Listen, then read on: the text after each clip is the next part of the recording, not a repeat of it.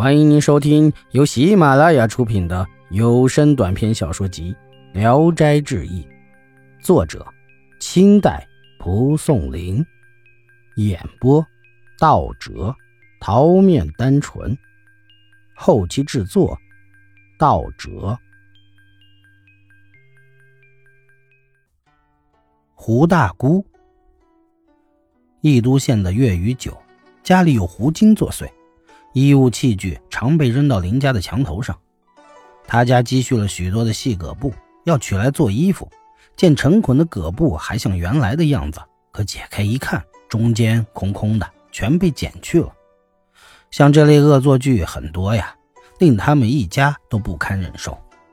一次，全家人七嘴八舌的大骂恶胡，月生忙告诫说：“这样乱骂，怕让胡听见。”话音未落。胡在屋梁上说：“我已听见了。”从这以后，胡作祟更加的厉害了。有一天，月生夫妇躺在床上还没起来，胡偷偷的射走了他的被子和衣服，两人都光着身子蹲在床上，仰卧着空中，可怜的向那狐狸祷告。忽然看见一个很美的女郎从窗口进来，把衣服撂到了床头上。看着女郎身材不高，穿着深红色的衣服，外面套着雪白的背心，月生忙穿上衣服给女郎作揖，说：“上仙既然有意关照，就不要再来扰乱我们了，请你给我做个女儿怎么样？”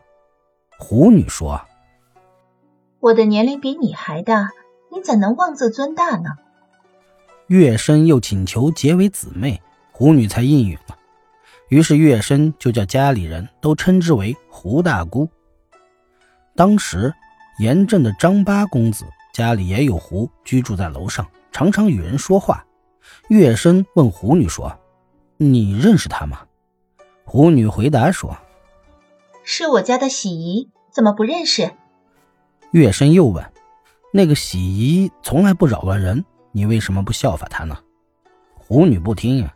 还像往常那样扰乱人，不过不怎么伤害别的人，只是专门祸害月生的儿媳妇，常常把她的鞋袜、头簪和耳环等物抛弃在街道上。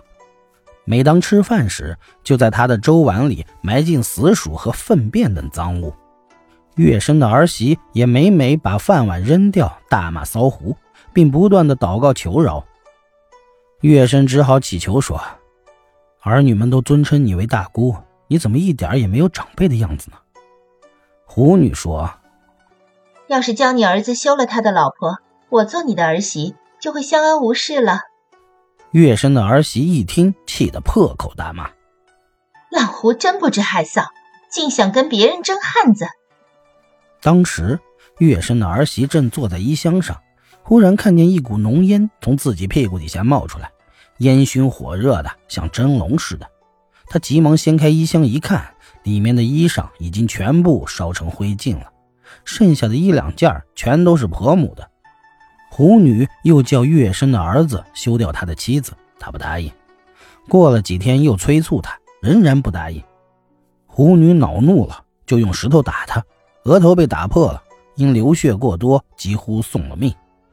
月生更加的犯了愁。西山李成尧善于用符水驱怪，月生就用聘金把他请了来。李成瑶用泥金在红绢上写符，三天才写完。又把镜子捆在棍子上，举着照遍了宅子里的每一个角落，让童子跟在后面看着。如果看到什么东西，就赶快报告。照到一个地方，童子说墙上像是有只狗在卧着，李成瑶即刻并起食指与中指。指画着把符写在墙上，随后他在院子里走着乌步，念着咒语。不多时，就见家里的狗和猪一起来了，耷拉着耳朵，夹着尾巴，像是听从命令似的。李晨瑶一挥手说：“都走开！”他们随即纷纷排成队，一个跟一个的走了。李晨瑶又念起咒来，一群鸭子立即来了。他又挥手让他们也走了。一会儿。一群鸡又来了，李晨瑶指着其中一只，大声的呵斥。其他的鸡都走了，只有这只鸡独自趴在地上，交叉着翅膀长鸣，说：“我不敢了。李晨瑶说：“这个东西是你们家制作的子姑神偶。”全家人说都从来没有制作过。李晨瑶说：“子姑现在还在家里。”于是全家人都回忆起三年前却曾制作过紫姑，玩过这种游戏。这次狐狸作怪的蹊跷事儿就是从那一天开始的。大家到处搜寻，只见那紫姑偶形还放在牲口棚的梁上。李晨瑶把它拿下来投进火里，又拿出一个酒瓶，念了三遍咒，又厉声呵斥了三次。那只鸡从地上起来，径直走了。这时听到酒瓶口说道：“岳四真狠啊，几年后定当再来。”月神请求李晨瑶把酒瓶投进热汤或火里，李晨瑶不同意，带走了。有人见李晨瑶家里的墙上挂着十几只瓶子，堵塞着口的都是装着壶，说他逐个放了他们出去胡作非为，他却依靠这种办法获取聘金，把这些壶当成了奇货。本集演播到此结束。谢谢大家的收听，喜欢请点赞、评论、订阅一下。